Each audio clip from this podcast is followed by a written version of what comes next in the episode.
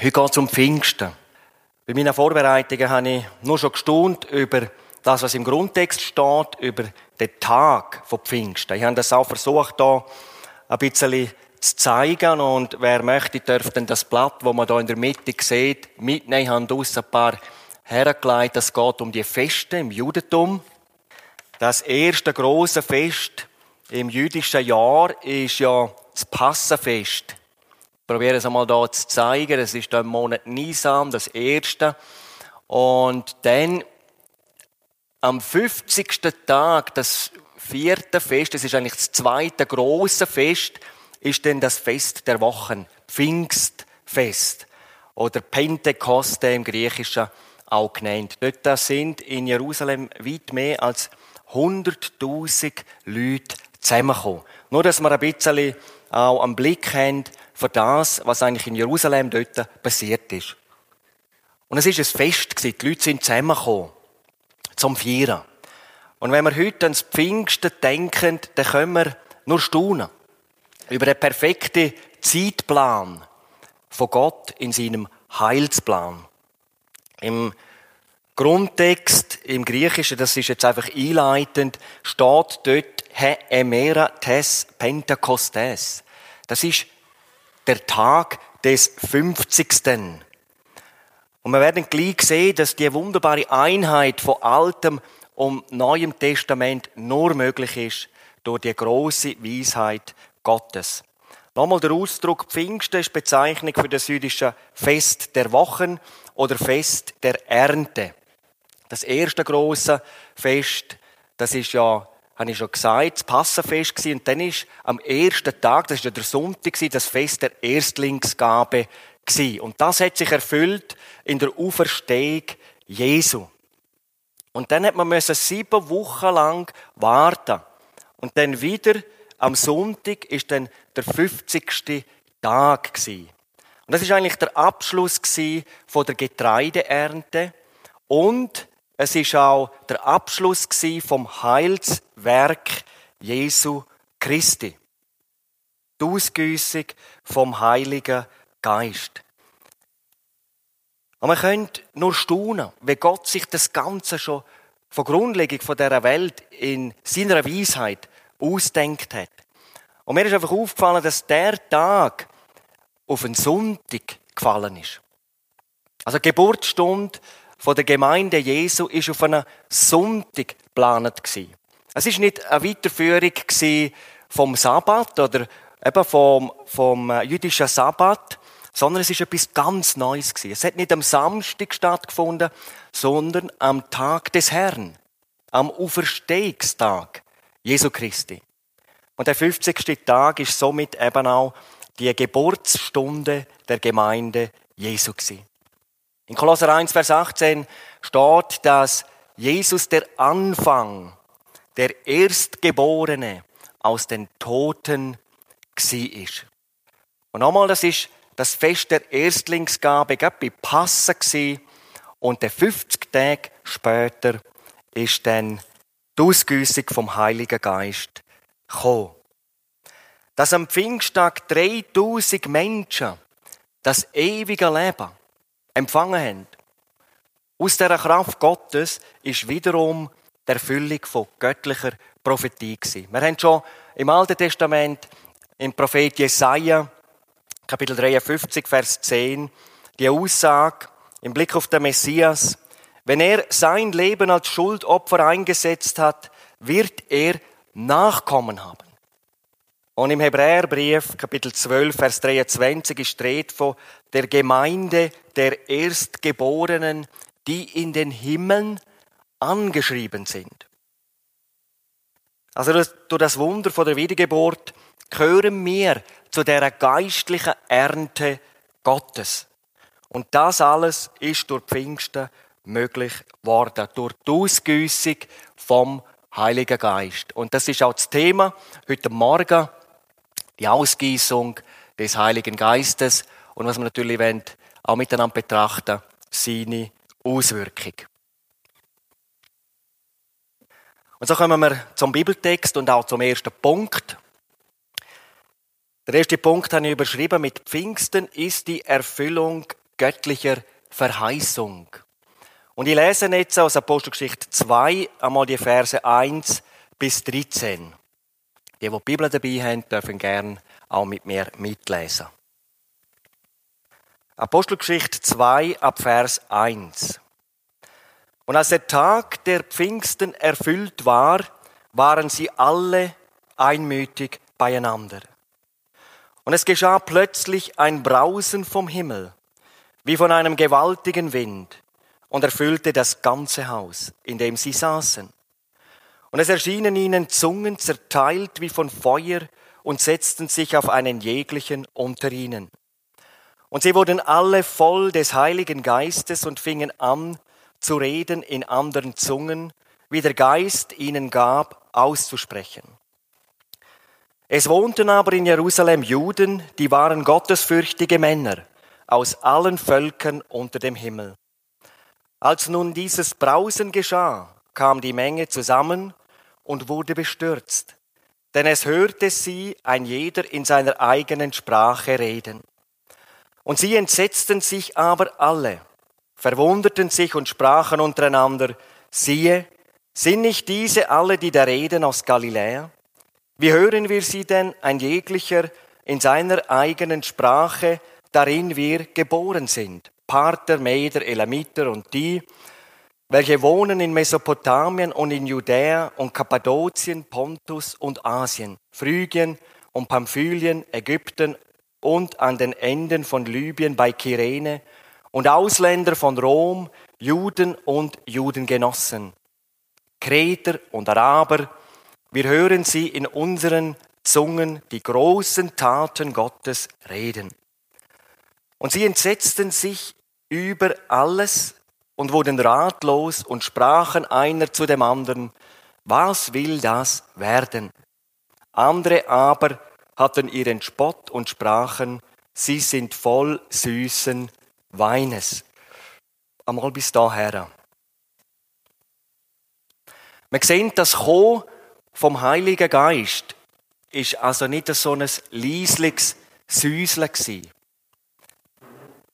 sondern es ist eher gewesen, wie wenn ein FA 18 Jet, so, an das habe ich denken, von der Schweizer Armee die Schallmauern durchbrechen tut. Vielleicht habt ihr das schon mal gehört, wenn es so einen richtigen lauten Knall gibt. Das Wort für Brausen im Griechischen steht dort Echos, kommt auch an anderen Stellen im Neuen Testament vor. Zum Beispiel in Hebräer 12, Vers 19, dort ist die Rede vom Schall der Posaune. Es ist eine gewaltige Gottesoffenbarung auf dem Berg Sinai.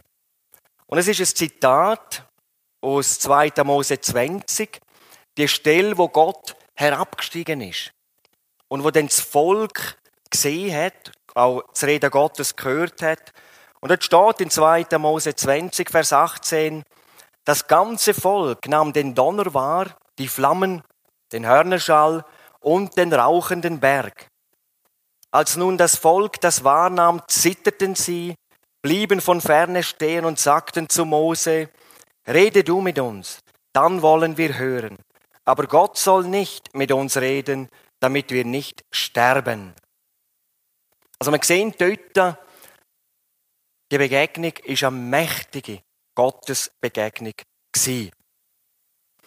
Und das Brausen vom Himmel am Pfingsten ist wie ein gewaltiger Wind und es ist ein Zeichen von der Macht und der Fülle vom Heiligen Geist. In Vers 3 lesen wir von zerteilten Zungen, wo sich auf sie, auf ihre Häupter gesetzt haben. Und wie schon im Alten Testament, beim brennenden Dornbusch zum Beispiel, im 2. Mose 3 oder die Fürsäule bei Nacht beim Volk Israel, 2. Mose 13. Es ist ein Zeichen für die Anwesenheit Gottes, da jetzt natürlich vom Heiligen Geist. Und wir wissen von Apostelgeschichte 1, Vers 15, dass die Gläubigen, die Jesus-Gläubigen, versammelt sind. Dort ist die Rede von 120 Leuten an einem Ort. Und jetzt ist Folgendes passiert. Die Gläubigen sind erfüllt worden mit dem Heiligen Geist. Also die flammenden Zungen auf ihren Häuptern ist ein Zeichen gewesen, dass sie jetzt den Heiligen Geist empfangen haben. Ich habe mal ein Zeugnis gehört von einem Mann, der ist eingeladen worden in eine Teestube. Ich habe von ihm schon, denke schon mal in einer Predigt erzählt. Er ist drogenabhängig schwerst drogenabhängig auf dem Platzspitz damals. Und dann sind junge Leute gekommen, die haben dort eingeladen, immer wieder ähm, für ihn Teestube. Und er hat sie dann einmal abgewiesen. Er hat sie ein zweites Mal abgewiesen. Beim dritten Mal ist er mitgegangen.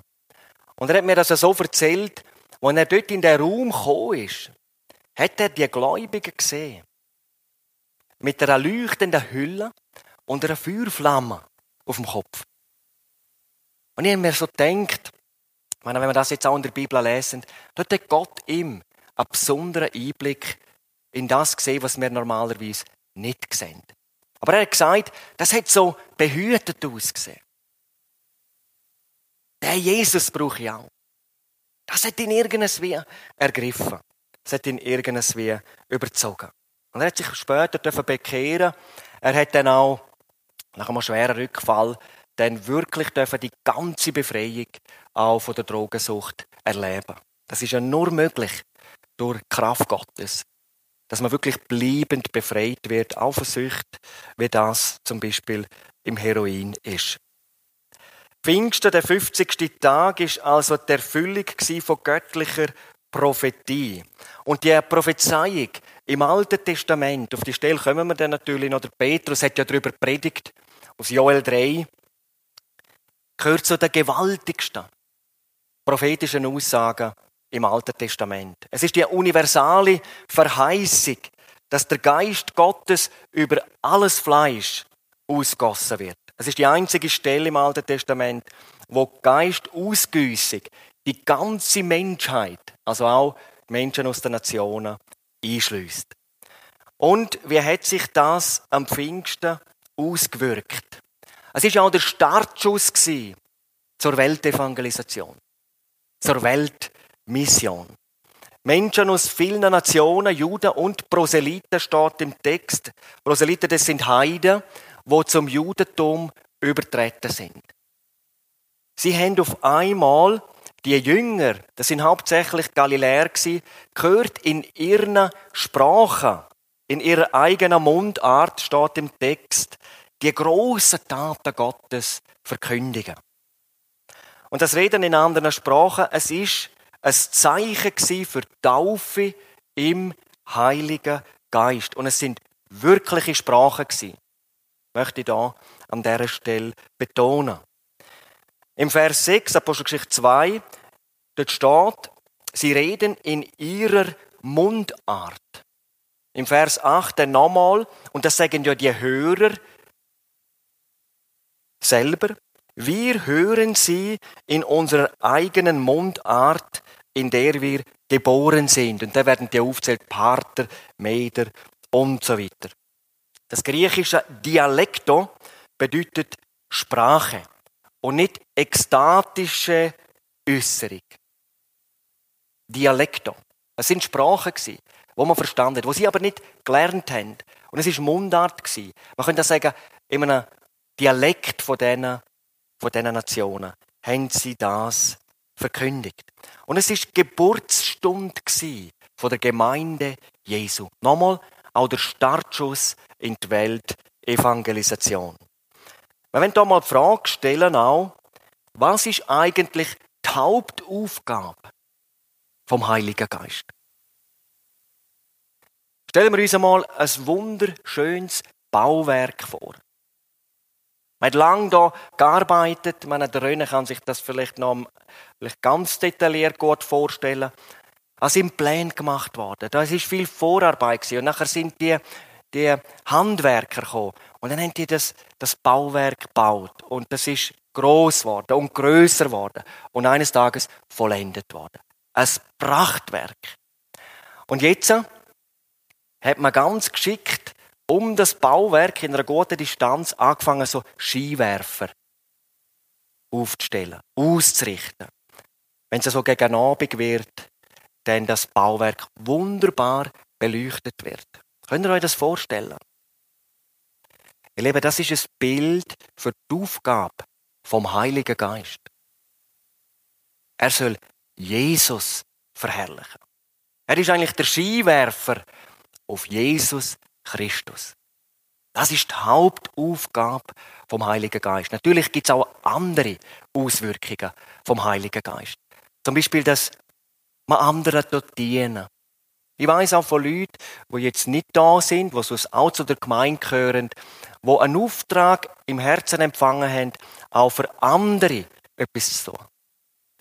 Ihnen die Liebe zu erweisen. Leute, die vielleicht in Not sind. Und sie sind gegangen, sie haben auf die Stimme gelesen. Und wollen einfach ein Segen sein für andere. Ich denke, das ist auch eine besonders schöne Auswirkung vom Heiligen Geist. Wenn wir dürfen uns zur Verfügung stellen und anderen dienen. Aber die Hauptaufgabe ist, Jesus Christus groß zu machen. Von diesen grossen Taten Gottes zu reden. Sich ihm zur Verfügung stellen. Wenn wir die Wiedergeburt, die Taufe im Heiligen Geist erlebt haben, dann können wir von der größten Tat Gottes reden aus unserem eigenen Leben. Denn das ist auch die größte Tat Gottes, wenn Menschen ewig gerettet werden. Und ihr erlebt das immer wieder. Das ist, ich sage jetzt einmal, seit meiner Bekehrung eigentlich die größte Freude. Zum können bezeugen, mein Leben ist verändert worden. Heute Morgen in der Gebetsstunde habe ich denen, die dabei waren, gesagt, könnt ihr euch vorstellen, vor 17 Jahren, das war Pfingstsonntag, ich habe nicht einmal mehr gewusst, was Pfingsten bedeutet, bin ich schwerst betrunken, verhaftet worden. Und es ist ein Wunder Gottes. Das ist mein letzter Absturz dass nachher auf einmal der Wunsch da war, ähm, wirklich Jesus zu suchen und er hat sich finden lassen. Und er hat etwas ganz Neues gemacht. Das ist die größte Tat Gottes im Leben von einem Gläubigen. Ja. Jetzt aber die grossen Taten. Was haben eigentlich die Leute damals alles verkündigt? Ich meine, wenn wir ins Alte Testament blicken, dann können wir nur staunen. Zum Beispiel, wie Gott dem Noah den Bauplan für die Arche offenbart hat. Und er hat im Gehorsam gebaut. Es hat ja noch nie geregnet, aber durch die Arche hat er seine Familie und die Tierpaar können die Katastrophe, die Flut überleben. Eine grosse Tat Gottes. 1. Mose 6. Oder der Auszug aus Ägypten wird sehr oft thematisiert im Alten Testament. Durch zehn mächtige Plagen herbeigeführt ist dann der Durchzug gekommen durch das Rote Meer. Und während die Israeliten bewahrt sind, sind ihre Feinde umgekommen. In der Flut, dann, wo sich das Meer wieder zusammengetan hat. 2. Mose 14. Denn der Hirte David mit einem einzigen Stein, der Riese Goliath, können besiegen. 1. Samuel 17, Vers 49. Und er hat, er hat ja Folgendes gesagt. Ich aber komme zu dir im Namen des Herrn Sebaut. Das ist eine grosse Tat Gottes gewesen.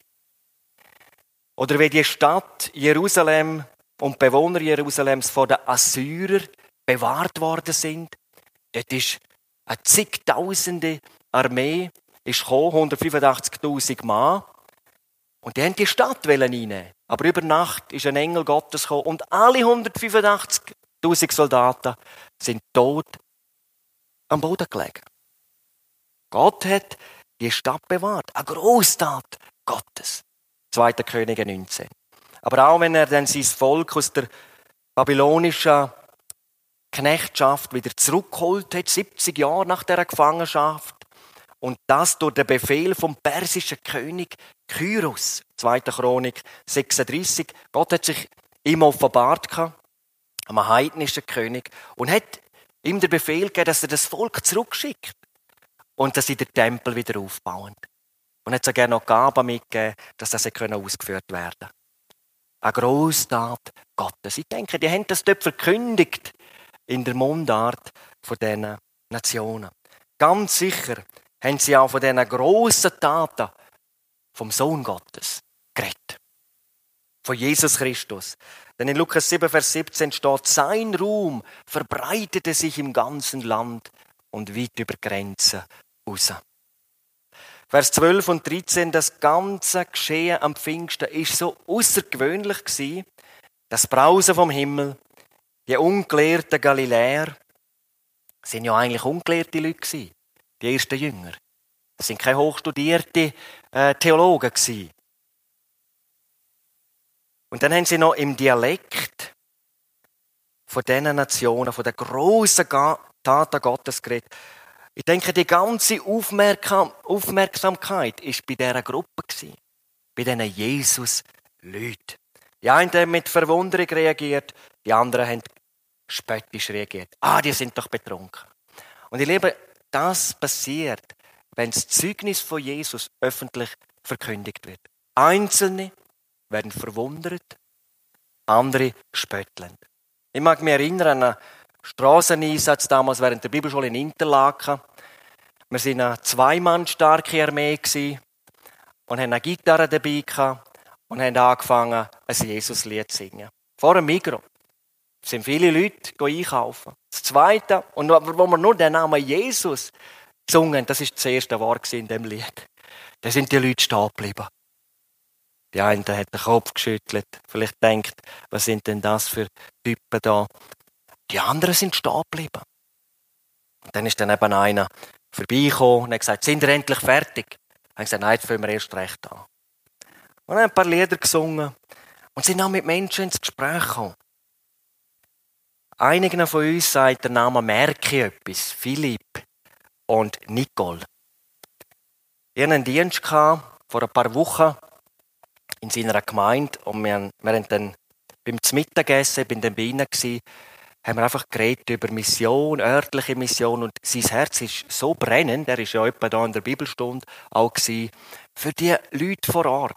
Und jetzt haben wir abgemacht, dass wir am 26., 27. Juni, das steht auf dem Monatsblättchen drauf, dürfen wir gerne beten, einen Einsatz machen. Der hat noch ein paar Leute können gewinnen. Wir werden am Samstagmorgen eine Schulung machen und nach dem Mittag nochmal recht beten und dann gehen wir raus.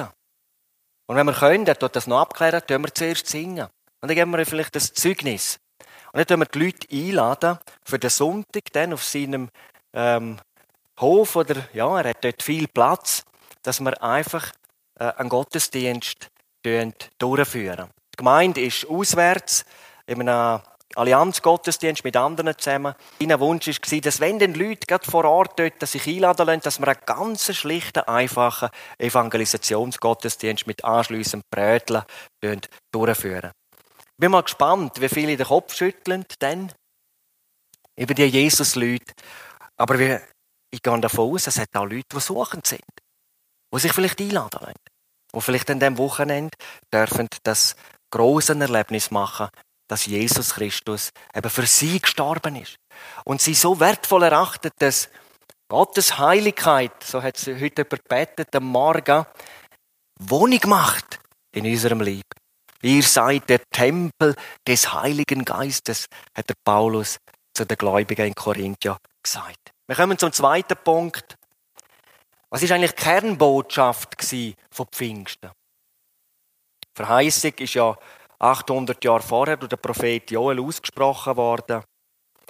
Ich denke, die Kernbotschaft, wir werden das auch gerade lesen, ist Errettung.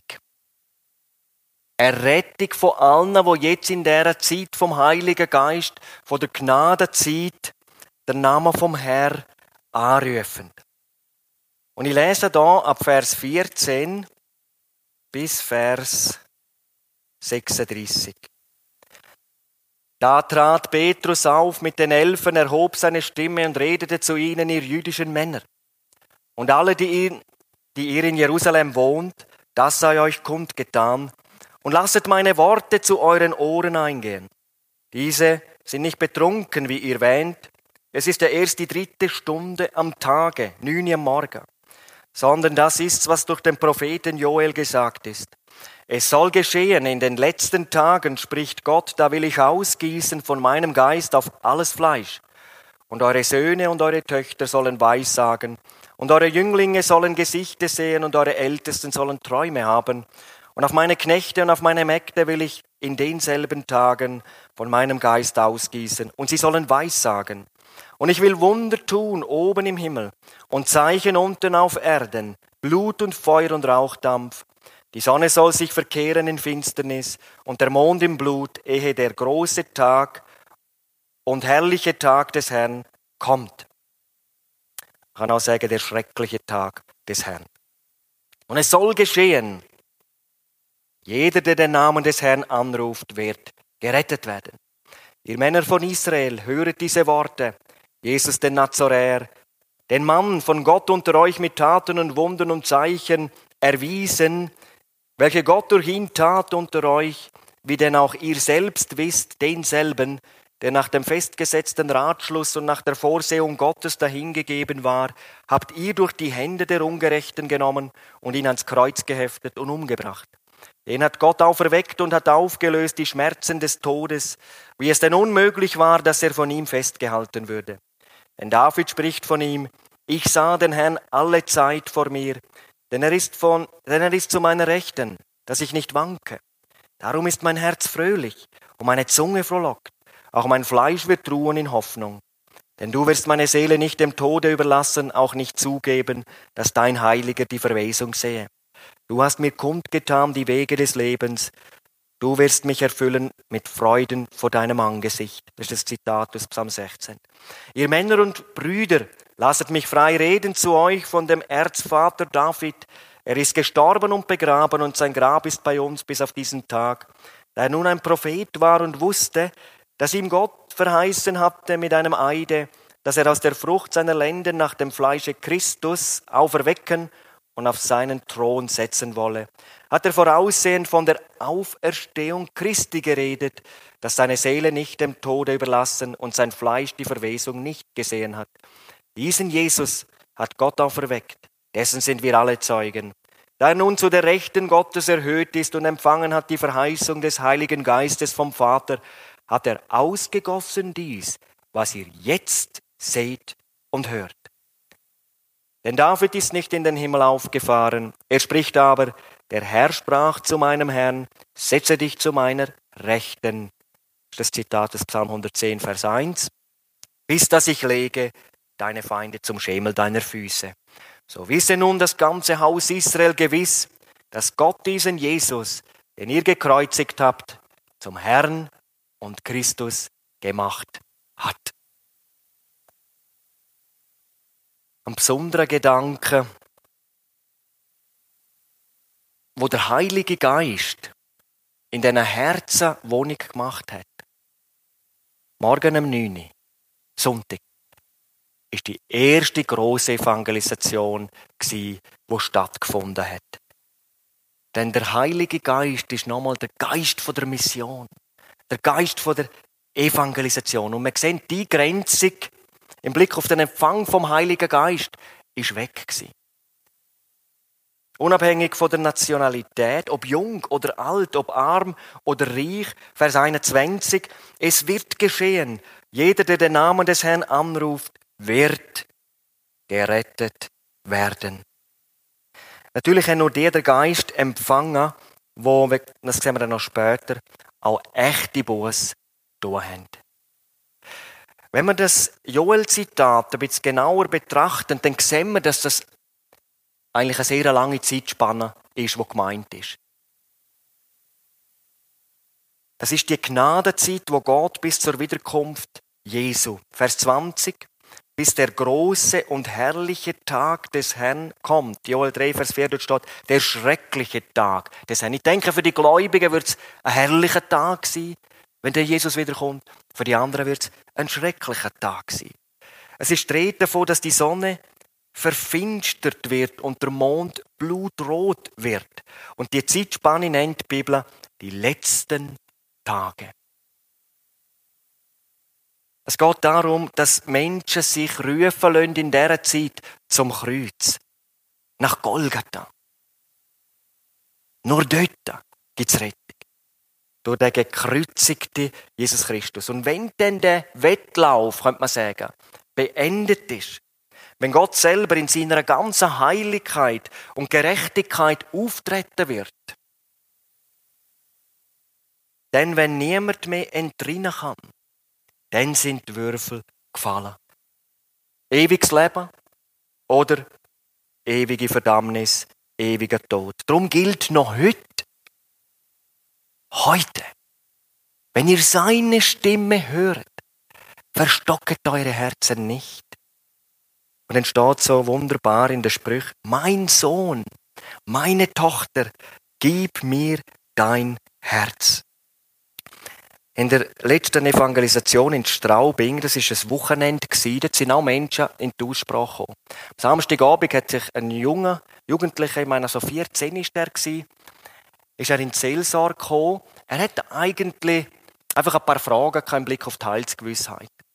Und er hat dann einfach nochmal wissen, ja, wo steht das genau, wie, ja, wie kann, auf was kann ich mich stützen? Und dann haben wir das einfach im Gebet können festmachen. Am nächsten Tag ist der kleine Bruder von ihm gekommen nach der Predigt. Das war der Sonntag. Und dann hat er gesagt, er ist dann der Einzige, der da gekommen ist, sagt, ja, aber Jesus ist ja nicht für uns gestorben, die Römer haben ihn ja umgebracht. Dann habe ich gesagt, sehr gut, sehr gute Überlegung, aber los jetzt einmal. Und dann habe ich ihm erklärt, dass Römer eigentlich nur das Werkzeug sind. Dass das, was Jesus erleiden hat müssen, schon vor Grundlegung dieser Welt bestimmt war weil es keinen anderen Weg gegeben hat, um uns sündige Menschen für den Himmel zu gewinnen. Und dann haben wir noch das eine oder andere erklärt und auf einmal habe ich gemerkt, doch, jetzt, äh, jetzt hat er es begriffen. Und dann haben wir noch den Heilsplan nochmal miteinander angeschaut und nachher habe ich ihn gefragt, verstehst du das? Ja. Hast du auch schon in deinem Leben Sünde getan? Ja, natürlich. Und für wie viele Sünden ist denn Jesus gestorben? Für alle. Dann hat er sich können Jesus Christus anvertrauen. Ich glaube, er war acht oder neun. Und ich glaube, der hat das wirklich begriffen. Und er hat nachher können auch in einem einfachen Gebet nochmal danken für seine Errettung. Und mir ist wieder so bewusst, das sind ja nicht meine Worte, die jemanden überzeugen können. Es ist der Geist Gottes. Und es ist das Wort Gottes. Wenn wir es anderen erklären. In dieser Pfingstpredigt können wir auch vieles lernen für unser Zeugnis, wenn wir Jesus Christus bezeugen. Ich möchte einmal auf einzelne Punkte kurz eingehen. Wenn der Apostel Petrus, er sagt da im Vers 22, dass Jesus der von Gott beglaubigte Retter ist. Von ihm gesamte Retter. Und interessant, das Wort Apodeiknymi kann man auch mit darstellen oder mit erweisen ähm, übersetzen. Und es kommt ganz interessant im 2. Thessaloniker 2, Vers 4 auch vor, wo sich der Antichrist in den Tempel setzt und sich selber darstellt, er sei Gott. Aber wir können bezeugen den anderen Leuten, Jesus Christus ist von Gott, am Vater, bestätigt worden. Er ist der Retter, es gibt keinen anderen. Und wie hat er ihn bestätigt? Das ist ein zweiter Punkt, wo man auch im Zeugnis, wenn wir anderen etwas von Jesus weitergeben, auch erwähnen können, nämlich durch Zeichen, Wunder, mächtige Taten. Dynamis. Was hat Jesus nicht alles können tun? In dieser Konzentration hat nur er das können tun. Darum können wir sagen, Jesus können Blinde heilen, dass sie wieder gesehen haben. Lahme, dass sie wieder haben können gehen. Und was mir damals, als ich noch nicht bekehrt war, aber angefangen an die Bibel zu lesen, auf einmal wie so ins Herz gegangen ist, Matthäus sagt, wo er einen Besessenen, einen Besessenen befreit hat. Und ich habe nie ans Böse geglaubt vorher. Wenn mir jemand gesagt hat, es gibt einen Teufel, habe ich gesagt, ja, das kannst du selber glauben, das Märchen. Aber dort ist durch die Offenbarung vom Wort Gottes, durch den Heiligen Geist, ist mir das gezeigt worden. Und dort ist mir auch klar geworden, wo auch so ein bisschen der Hintergrund von dem vielen Schlechten in meinem Leben. Natürlich habe ich es selber getan, aber woher das, das kommt. Also für unser Zeugnis, erzähl auch von diesen Wunder Jesus. Von diesen Sachen, die nur er machen können. Dann natürlich Kreuzigung. Also das dürfen wir ja nie auslassen. Er ist gekreuzigt worden. Und dann steht nach dem Ratschluss und der Vorsehung Gottes, Vorherbestimmung, Vorwissen, im Griechischen steht dort Prognosis. Ich glaube, für das, letzte Woche ist mehrheitlich Regen äh, verheißen gewesen, prognostiziert gewesen. Und der Silas hat so gebeten für den Zügeltag, dass doch die Sonne scheint und wir haben ja nur staunen können gestern. Es ist, glaube ich, kein Regentropfen gefallen. Es ist prognostiziert gewesen, Jesus wird gekreuzigt werden. Das ist also nicht nur der Wunsch vom Vater gewesen, sondern seine entschiedene Wille und damit auch göttliche Notwendigkeit. Und in 1. Petrus 1, Vers 19 und 20 redet die Bibel vom kostbaren Blut Christi als eines Lammes ohne Fehler und ohne Flecken. Das Ausersehen, Prognos, Pro, Proginosko, steht dort eben, vorausgesehen vor Grundlegung der Welt, aber am Ende der Zeiten geoffenbart worden ist, um euretwillen. Und der Petrus, der sagt, man könnte sagen, knallhart. Ihr habt ihn tötet. Ihr sind es Zum jüdischen Volk, aber auch zu den Proselyten, auch die Nationen. Wir, unsere Sünden, haben Jesus gekreuzt. Ist, ist uns das bewusst? Ein Libanes, der zum Glauben gekommen ist, er ist nachher in den evangelistischen Dienst gekommen, dann in Jerusalem gewesen, hat dort im, im, in dem Garten, wo man sagt, dass dort das Grab Jesu war, ähm, stille Zeit gemacht und auf einmal sei es so gewesen, wie wenn er entzückt wird und wenn er im Geist sieht, wie Jesus gekreuzigt wird von dem römischen Soldat. Und dann hat man nur von hinten gesehen. Und dann habe ich das Gesicht gesehen von dem römischen Soldat. Und dann hat er die Nägel durch die Hände geschlagen und die Nägel durch die Füße. Und dann sagt das Kreuz aufgerichtet worden und plötzlich hat sich der Soldat dreht und dann sagt er, weißt du, was habe ich gesehen? Ich habe mich gesehen. Ich habe mich gesehen. Sind es nicht unsere Sünden, sind es nicht wir, wo Jesus gekreuzigt hat. Und so hat es der Petrus diesen Leuten damals gesagt. Dann hat er die Verstehung bezeugt. Das ist auch wichtig, dass wir sagen, Jesus ist ein lebendiger Heiland. Man kann ihn erfahren. Versuch es doch. Fang doch einmal an, auch zu lesen und einmal ihm zu sagen, bitte zeig die mir. Dann hat er auch von der Erhöhung Jesu geredet, zur Rechten vom Vater. Das ist ein Zitat aus Psalm 10, 110, Vers 1 dass er sich auf den Thron gesetzt hat. Und dann der Abschluss von der Pfingstpredigt. Der Jesus ist Jahwe, der Herr, der Kyrios, der Christus, der Gesalbte. Und ihr habt ihn gekreuzigt. Und jetzt muss man sich einmal vorstellen, was das eigentlich für Aussagen sind und dann gewirkt vom Heiligen Geist sind die Leute getroffen gewesen. Wir kommen zum letzten Punkt die Auswirkung von Pfingsten und der Botschaft von Petrus. Wir sehen, dass durch das Wort, es ist ja viel alttestamentliches Wort, sind Zitate, und durch die Macht vom Heiligen Geist ist es ihnen durchs Herz gegangen. Und dann ihre Frage, ich denke, sie ist eher mit einem verzweifelten Unterton gewesen. Was sollen wir tun, wenn sie als Juden und Proselyten den Messias gekreuzigt haben und jetzt er erhöht ist als der Herr, als der Christus, ja, was bleibt ihnen noch übrig zu tun? Und sie erkennen ihre Schuld, sind überführt, dass sie entsetzlich gesündigt haben und einem schlimmen Gericht entgegengehen. Und genau in diese Situation ihnen sagt Petrus, tut Buße. Kehren um. Lasst euch taufen auf den Namen Jesu Christi, auf dass eure Sünden ausgelöscht werden. Und jetzt geht's eine wunderbare Reaktion und eine traurige Reaktion im Blick auf Verkündigung vom Evangelium. Da am Pfingsten, wir haben es am Anfang gehört, das sind weit über 100.000 Leute zu dem Pfingstfest auch pilgert. Es sind dann 3.000 gewesen, die sich entschieden haben die sich taufen lassen haben, die sich bekehrt haben. Und das ist jetzt ganz gross. Der ganze Himmel jubelt. Auf der anderen Seite sind es natürlich auch ein Haufen gewesen, wenn wir jetzt denken, dass so viele Leute dort sind, die sich nicht entschieden haben, aber vielleicht haben sie sich später auch noch können entscheiden.